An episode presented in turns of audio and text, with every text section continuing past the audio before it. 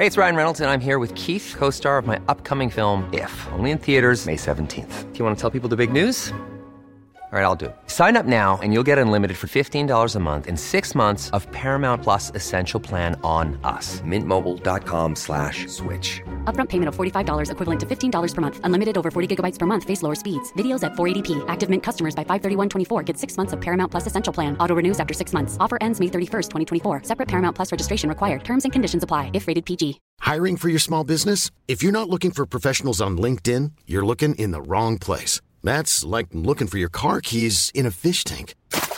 LinkedIn helps you hire professionals you can't find anywhere else, even those who aren't actively searching for a new job but might be open to the perfect role. In a given month, over 70% of LinkedIn users don't even visit other leading job sites. So start looking in the right place. With LinkedIn, you can hire professionals like a professional. Post your free job on linkedin.com slash people today. Millions of people have lost weight with personalized plans from Noom. Like Evan, who can't stand salads and still lost 50 pounds. Salads generally for most people are the easy button, right? For me, that wasn't an option. I never really was a salad guy. That's just not who I am. But Noom worked for me. Get your personalized plan today at Noom.com. Real Noom user compensated to provide their story. In four weeks, the typical Noom user can expect to lose one to two pounds per week. Individual results may vary. Hola, ¿qué tal? Les habla Pride y estoy aquí con una nueva parte de Soy un oficial de búsqueda y rescate. Historia escrita por el usuario de Reddit Search and Rescue Woods. La parte 4 se subió originalmente a mi canal el 31 de octubre del 2018. Recuerden que para los créditos correspondientes de la historia y la música utilizada de fondo, pueden revisar la descripción del video correspondiente en YouTube. Mi canal es El Orgullo del Operador. Tampoco olviden seguirme en mis redes sociales. Me pueden encontrar como Yo Soy Pride en Facebook, Twitter, Twitch e Instagram. Sin más que decir, los dejo con la historia.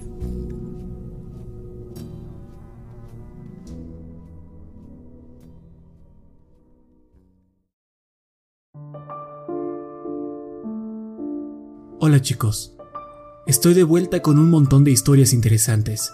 Son tantas que tendré que dividirlas en dos partes. Me encantaría publicarlas todas de una vez, pero aún no termino de transcribirlas. Por otro lado, ocurrió algo con un novato que encuentro relevante. Pero más de eso después. Como sé que están ansiosos por escuchar los relatos, iré directo a ellos. Asignaré las historias a la persona que me las contó. Empezaremos con KD, una veterana quien lleva 15 años en servicio. Su especialidad son rescates en altas montañas y es considerada como una de las mejores. Fue de las que más estaba entusiasmada por compartir sus relatos, y como pasamos mucho tiempo juntos durante el entrenamiento, me contó cuatro que se quedaron marcados en mi mente. La primera historia me la contó después de que le preguntara cuáles han sido sus misiones más traumatizantes. En ese momento, sacudió la cabeza y contestó que recibe llamadas trágicas con frecuencia, pues en las montañas hay más probabilidad de que un accidente grave ocurra. Hace cinco años, una serie de desapariciones tuvo lugar en el parque donde laboraba. Fue un mal año, según ella, uno de los peores en cuanto al clima se refiere. Cada par de días, la capa de nieve sobre el suelo aumentaba un metro o más, y de vez en cuando ocurrían leves avalanchas que cobraban la vida de alguien que estuviese escalando. Advertían a la gente que visitaran las áreas designadas, pero claro, nunca faltan aquellos que no escuchan. Un caso particularmente desagradable involucraba a una familia entera que fue arrasada por la nieve, ya que el padre creía saber más que los oficiales y los llevó a un área que no era segura. Katie dedujo que lo más probable es que estuviesen subiendo la montaña, cuando decidieron refugiarse en una especie de cueva hecha de nieve que parecía sólida. Por supuesto, no lo era. Esta cedió ante el peso y mandó a la familia casi 100 metros cuesta abajo, donde cayeron sobre un montón de rocas. Los padres fallecieron al instante, al igual que uno de los niños, pero los otros dos sobrevivieron a la caída. Uno tenía una pierna rota junto con algunas costillas fracturadas. El otro casi no sufrió heridas, más allá de varios moretones y un tobillo torcido. El niño que no sufrió fracturas dejó a su hermano atrás para ir por ayuda. Katie asegura que el niño no avanzó ni un kilómetro antes de que la tormenta lo sobrecogiera. Quizás intentó refugiarse para recuperar calor, o simplemente se puso a descansar. De cualquier manera, murió congelado. Lograron localizar a la familia gracias a unos cuantos testigos que los vieron antes de que subieran la montaña. Katie fue la que encontró al chico que se congeló hasta la muerte. Dice que, durante la búsqueda, la nieve apenas si la dejaba ver delante de sí, lo suficiente para que notara una figura sentada. Avanzó hacia esta velozmente. Describe cómo conforme se acercaba la silueta, veía la verdad. Primero, se dio cuenta que era un niño. Luego, que había muerto. Y, por último, que falleció en una de las posiciones más lamentables que haya visto. El pequeño estaba sentado, sujetando sus rodillas contra el pecho. Su cabeza estaba cubierta en parte por su chaqueta, y al quitársela de encima, se dio cuenta de que murió llorando. Aún tenía lágrimas congeladas sobre las mejillas. Según ella, era dolorosamente obvio que el niño estaba aterrado cuando sucumbió ante la hipotermia. Y Katie, como madre que es, resintió esa escena aún más. Me dijo repetidamente que espera que el padre de aquella familia esté ardiendo en el infierno. Otra historia perturbadora le ocurrió recién comenzaba como guardabosques. Su equipo recibió el reporte de que cierto alpinista experimentado no regresó según lo acordado. Su esposa estaba convencida de que algo malo le había pasado, pues siempre cumplía con regresar a tiempo. Salieron a buscarlo, registrando una de las partes montañosas más difíciles de escalar. Después de un rato, llegan a una zona más o menos plana, cuando KD nota sangre sobre la nieve. Sigue el rastro y conforme avanza, también distingue pedazos de tejido sobre el suelo. No está muy segura de a qué parte del cuerpo pertenecen, pero entre más avanzaba, más sangre y trozos de carne se encontraba. Sigue el rastro hasta un área ubicada bajo un precipicio, por lo que casi no hay nieve, y es ahí donde encuentra al hombre. Había mucha sangre, más de la que había visto en toda su vida. Él se hallaba boca abajo, con un brazo extendido hacia el frente, como si hubiese muerto mientras se arrastraba. Al inspeccionar más de cerca, ve que está parcialmente destripado. El sujeto lleva consigo un pico para alpinismo. Este se encuentra cubierto en sangre. Nunca supieron qué pasó con exactitud. No obstante, Katie asume que el tipo había intentado trepar por cierta área elevada hasta que su pico dio un golpe en falso, provocando que se precipitase al suelo. Al caer, Seguramente se encajó el pico en el vientre. Luego intentó arrastrarse, pero al hacerlo su herida se hacía más grande. De ahí que fuese dejando trozos de piel y músculo sobre la nieve. A ella no le molestan escenas como esa, pero supongo que varios de sus colegas vomitaron cuando al voltearlo vieron el enorme agujero que él mismo se había hecho al arrastrarse. Le mencioné a mi amiga que estaba interesado en escuchar experiencias donde gente haya desaparecido sin dejar rastro alguno.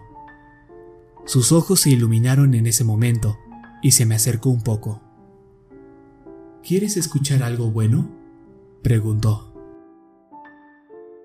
Me cuenta que cuando empezó en este oficio hubo un caso en particular que atrajo mucho la atención de los medios.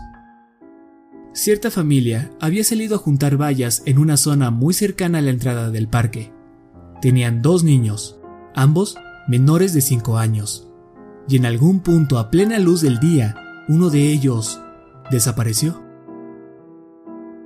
Se moviliza una búsqueda masiva, pero sin resultados. Otro de esos casos en los que parece como si el niño nunca hubiese pisado el bosque en primer lugar. Los perros solo se quedan sentados, incapaces de captar esencia alguna. La búsqueda se extiende por dos meses y eventualmente se cancela. Ahora, adelantemos el tiempo otros seis meses. La misma familia, incluyendo al otro hijo, regresa para dejar flores en memoria del que se extravió. Mientras lo hacen, pierden de vista al pequeño por tres segundos y este también se desvanece. Obviamente, los padres están más que devastados.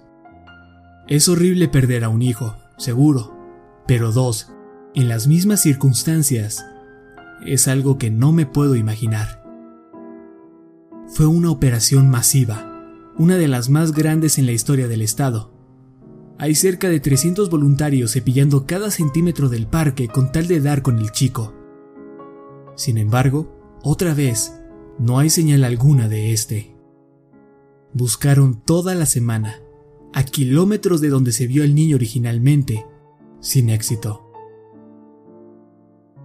14 días después, a 24 kilómetros de donde inició la búsqueda, un voluntario avisa por radio que encontró al niño. Los guardabosques asumieron que estaba muerto, pero el voluntario asegura que no solo está vivo, sino que está en perfectas condiciones.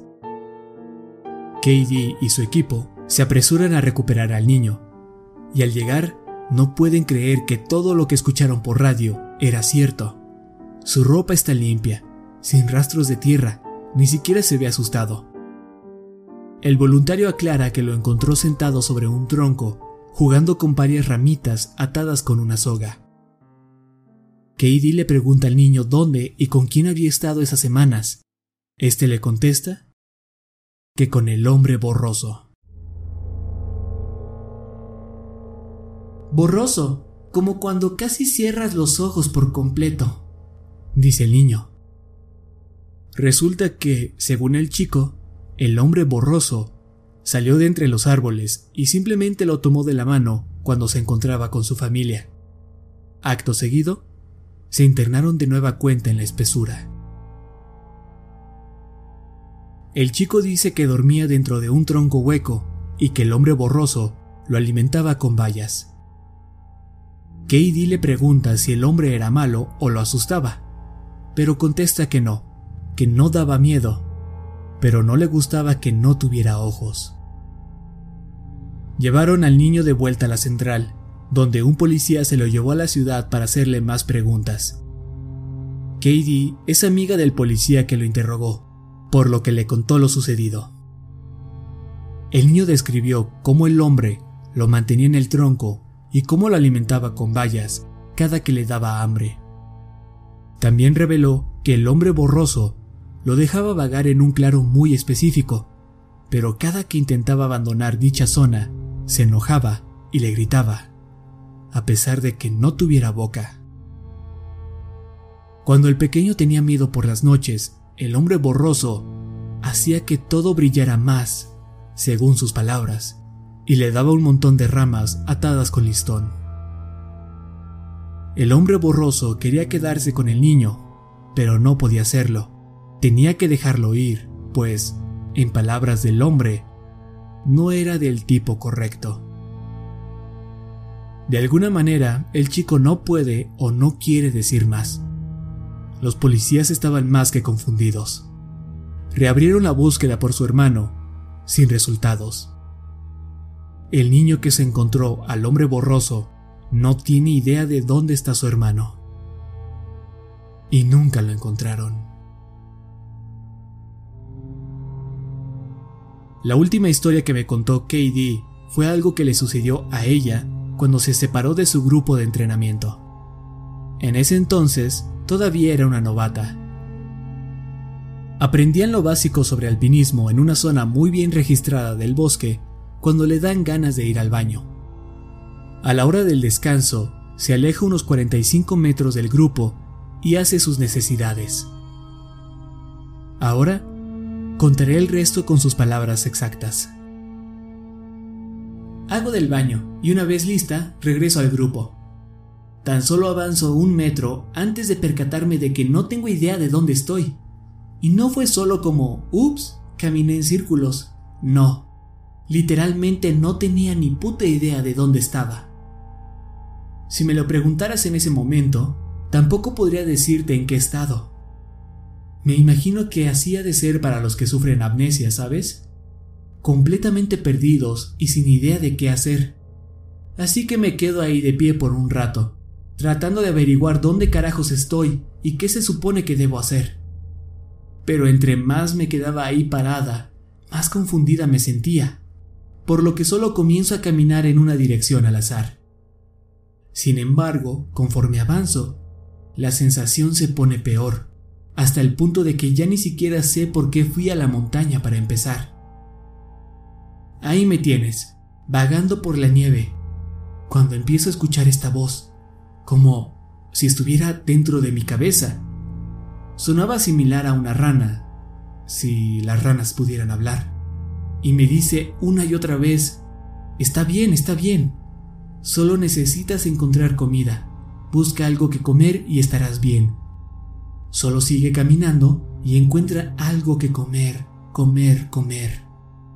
Así, empiezo a buscar cualquier cosa que pudiera consumir, y te juro ante Dios que jamás me había sentido tan hambrienta en toda mi vida. Era un hambre insaciable, tanto que me hubiese comido cualquier cosa que pusieras frente a mí. No tenía concepto del tiempo, por lo que no sé cuántos minutos u horas estuve así, hasta que escuché una voz real acercándose. Me dirijo hacia donde proviene, y veo a uno de los oficiales. Él luce aterrado corre hacia mí, preguntándome si me encuentro bien y que qué demonios estaba haciendo allá afuera. Lo escalofriante del asunto es que cuando él se me acercaba, me podía ver a mí misma tratando de agarrar mi cuchillo de caza. No controlaba lo que hacía, solo pensaba, tengo que comer, si no lo hago, nunca más estaré bien, así que tengo que comer. En cuanto me ve tomar el cuchillo, retrocede inmediatamente. Me grita que suelte mi arma, que no va a herirme. Sus palabras me trajeron de vuelta a la realidad, y de repente puedo recordar exactamente dónde estaba. Guardo el cuchillo y corro hacia él. Le pregunto cuánto tiempo llevo perdida.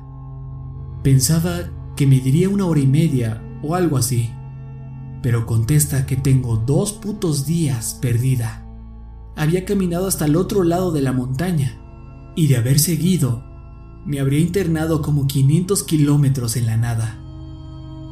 Jamás me habrían encontrado.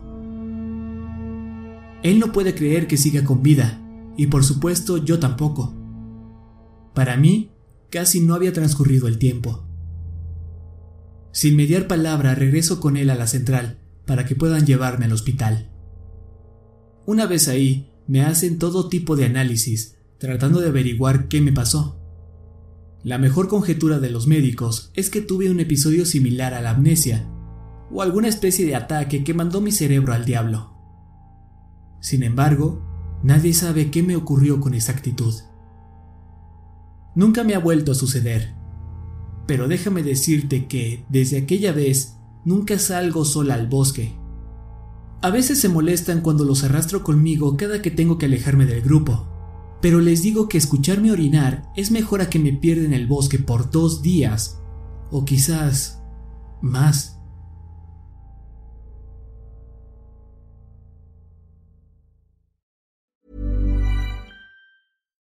Would you like to look five years younger? In a clinical study, people that had volume added with Juvederm Voluma XC in the cheeks perceived themselves as looking five years younger at six months after treatment. Look younger, feel like you. Add volume for lift and contour in the cheeks with Juvederm Voluma XC. Reverse signs of aging by adding volume to smooth laugh lines with Juvederm Volure XC. For important safety information and to find a licensed specialist, visit juvederm.com. That's J U V E D E R M.com. Not for people with severe allergic reactions, allergies to lidocaine, or the proteins used in Juvederm. Common side effects include injection site redness, swelling, pain, tenderness, firmness, lumps, bumps, bruising, discoloration, or itching. There's a risk of unintentional injection into a blood vessel, which can cause vision abnormalities, blindness, stroke, temporary scabs, or scarring. Talk to a licensed specialist to find out if it's right for you.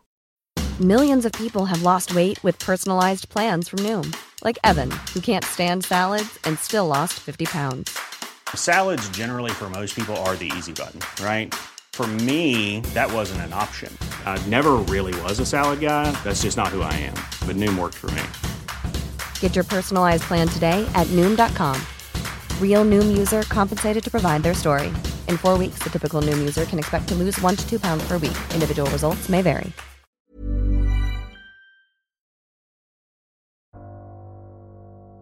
La siguiente persona con la que charlé fue E.W., un exentrenador, quien ahora es paramédico. Suele salir a operaciones de entrenamiento como a la que asistí, aunque ya no trabaja tiempo completo con nosotros. Su especialidad era encontrar niños perdidos. Parecía tener un sexto sentido para eso. Es una leyenda entre los veteranos, aunque le da un poco de pena si lo halagas. Una noche se sentó a mi lado durante la cena e intercambiamos historias. La mayoría eran de cosas casuales, pero cuando llegamos al tema de llamadas extrañas, le platiqué sobre mi amigo que se acercó a las escaleras. En ese momento, se quedó callado. Luego preguntó si había escuchado sobre el chico que desapareció en su parque hace unos años. Respondí que no y me contó el relato. Habían salido a buscar a Joey, un muchacho de 11 años quien desapareció cerca de un río. Naturalmente, lo primero que pensaron fue que el chico se había caído y ahogado. Pero cuando llegaron los perros, estos condujeron a los oficiales lejos del agua, hacia un área bastante densa. Por lo general, cuando buscamos gente lo hacemos en patrón de cuadrícula. Así registramos cada cuadrado exhaustivamente. Lo que notó el equipo de mi colega es que seguían un patrón muy extraño. Los perros alternaban cuadros. Podían captar la esencia de Joey en uno, pero la perdían al siguiente. Imagínense un tablero de ajedrez. Los canes rastreaban su esencia en cuadros negros al azar, pero nunca en los blancos. Por supuesto que eso no tenía ningún sentido, pues ¿cómo podría el niño ir de área en área sin dejar rastro en otras? Cuando el compañero de EW pasa a otra zona, nota unas escaleras como a 45 metros de donde están. Le dice a su compañero que tiene que revisar cerca de ellas, pero su colega se niega rotundamente.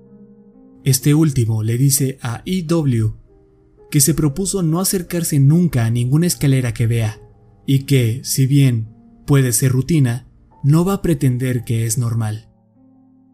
Le dice que si gusta, esperará mientras revisa. Eso irritó a IW, pero no insistió más sobre el tema. Continuó con su historia. Me acerqué a las escaleras, eran pequeñas como de un sótano. La verdad es que no tengo una opinión positiva o negativa sobre ellas, por lo que no me dan miedo. Supongo que soy como el resto, prefiero no pensar mucho en ellas. Como sea, una vez ahí, noté que había algo acurrucado sobre el primer escalón. Mi corazón se estremeció, pues, a pesar de todo, esperas el mejor resultado en una misión. Sabes de lo que hablo, ¿no? Estábamos seguros de que encontraríamos al niño con vida, pues tan solo llevaba perdido unas horas. Sin embargo, al ver eso sobre las escaleras, supe que se trataba de Joy y que había muerto. Estaba sobre la escalera, sujetándose la barriga.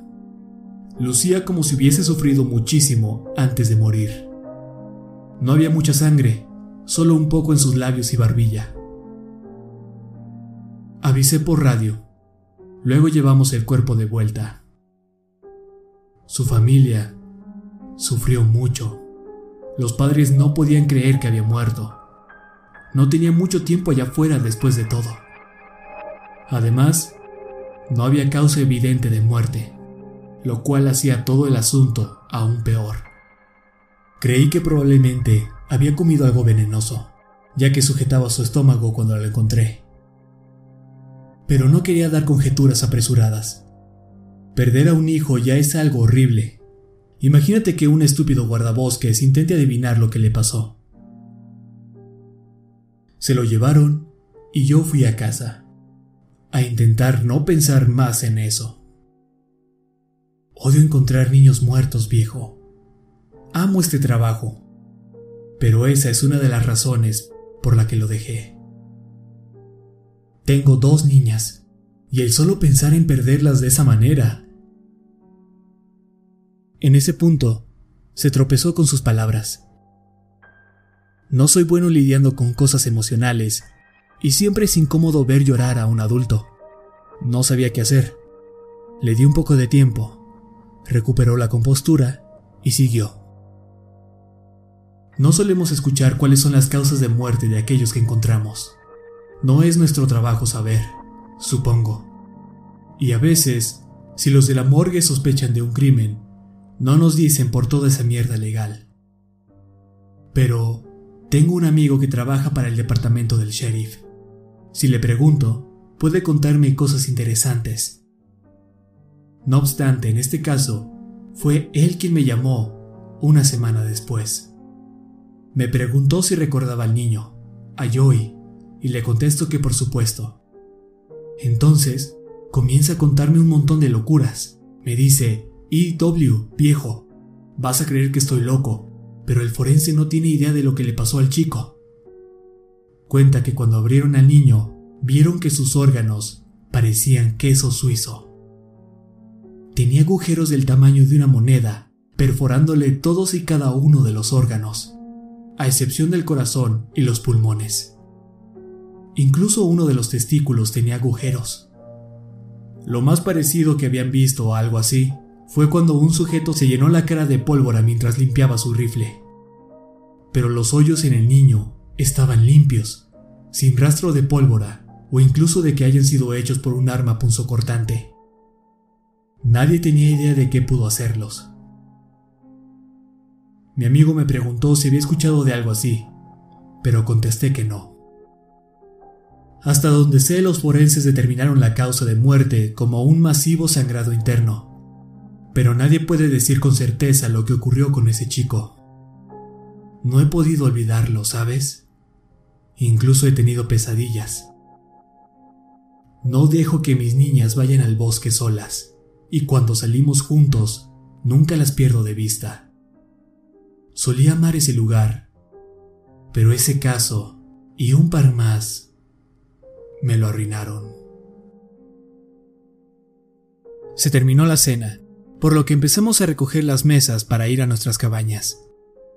Antes de separarnos, pone su mano sobre mi hombro y me mira fijamente. Me dice que hay cosas malas allá afuera. Cosas a las que no les importa si tenemos familias, vidas o que si somos capaces de pensar y sentir. Me aconseja que tenga cuidado y se marcha. No tuve la oportunidad de hablar otra vez con él, pero nunca olvidaré esa historia.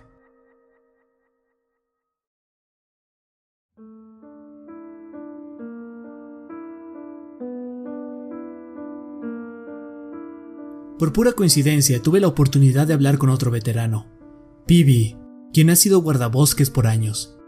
Nos tocó practicar juntos durante un ejercicio de búsqueda. Conversábamos casualmente sobre el trabajo, qué experiencias habíamos presenciado y cosas por el estilo.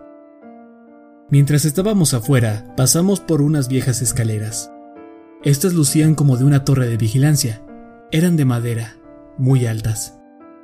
Intenté traer el tema de las escaleras a la conversación de forma casual.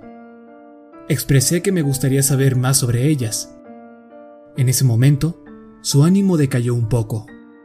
Lucía como si quisiera decirme algo, pero dudaba. Al final, me dijo que apagara mi radio. Obviamente, eso es algo que nunca, nunca debemos hacer. Pero lo hice. Él igual. Esta es su experiencia. Hace siete años, atendió una llamada junto a un novato. Se encontraban en un área del bosque famosa por numerosos reportes de incidentes raros, es decir, desapariciones, reportes de luces entre los árboles, ruidos desconocidos y similares. El novato estaba asustado. Estas son las palabras exactas de PB. No dejaba de hablar sobre el hombre cabra. El hombre cabra esto y lo otro. Un poco harto, le dije que había muchas cosas más por las cuales estar asustado. Cosas reales. Que mejor superara eso del hombre cabra. Él quería saber a qué me refería. Solo le dije que se callara y continuara. Llegamos hasta un pequeño desnivel y vemos unas escaleras a 10 metros.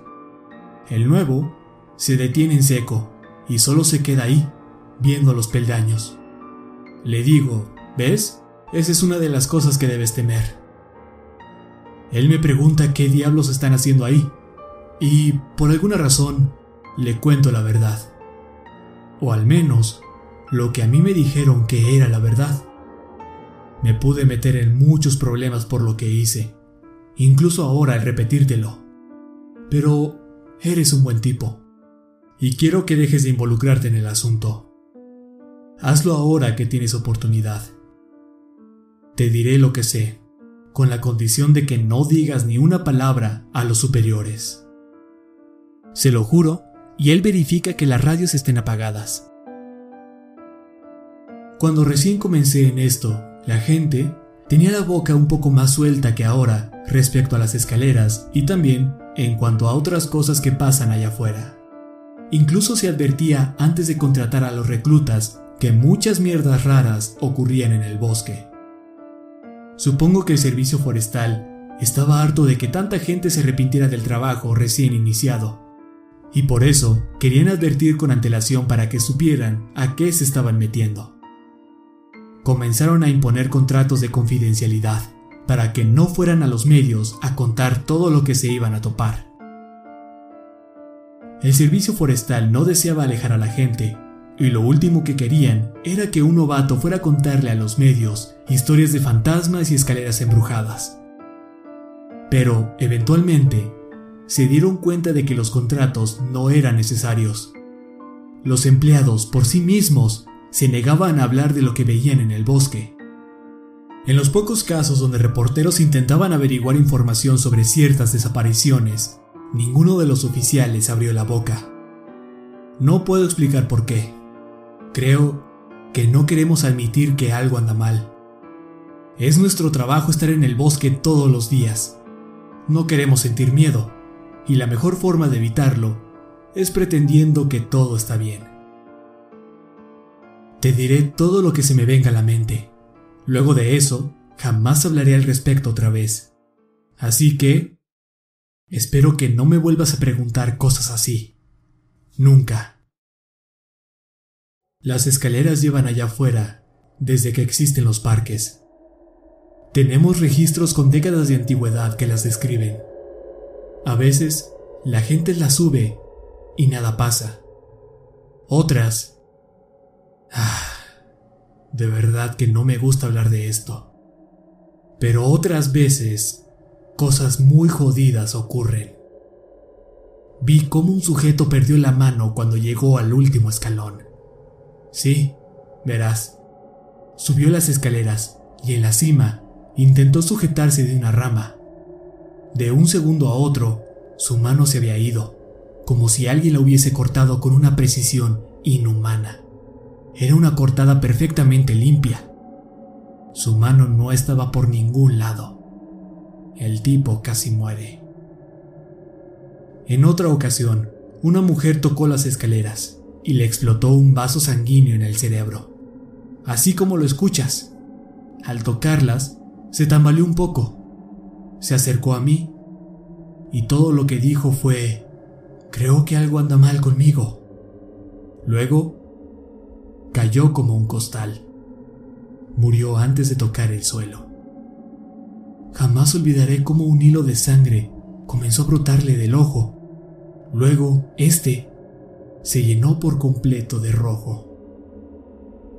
A pesar de que presencié todo, no había absolutamente nada que pudiera hacer al respecto. Siempre advertimos que no se acerquen, pero nunca falta al menos un idiota que lo hace. E incluso si no le ocurre nada a él, algo malo sucederá de todas formas. Por ejemplo, si estamos siguiendo el rastro de algún niño perdido, desaparecerá de un momento a otro. O alguien morirá al día siguiente partido por la mitad en una zona perfectamente segura del parque. No sé por qué, pero algo malo siempre pasa. Ni idea de por qué están allá afuera, pero no importa, ahí están. Y si somos listos, le diremos a los nuevos oficiales de lo que son capaces. Nos quedamos en silencio un rato. Tenía miedo de alzar la voz, pues no sabía si ya había terminado o quería añadir algo más. ¿Has notado cómo nunca te vuelves a topar con las mismas escaleras? Siempre son distintas. Asentí con la cabeza, esperando que continuara, pero solo se quedó callado, caminando a mi lado. Pasó un rato, y de la nada comenzó a contarme una historia sobre el venado más grande que jamás había visto. No volví a tocar el tema y no lo presioné para que me contara más relatos extraños. Se fue al día siguiente. Al parecer, se marchó antes de que saliera el sol. Dijo que se sentía mal. Ninguno de nosotros ha escuchado noticias de él desde entonces.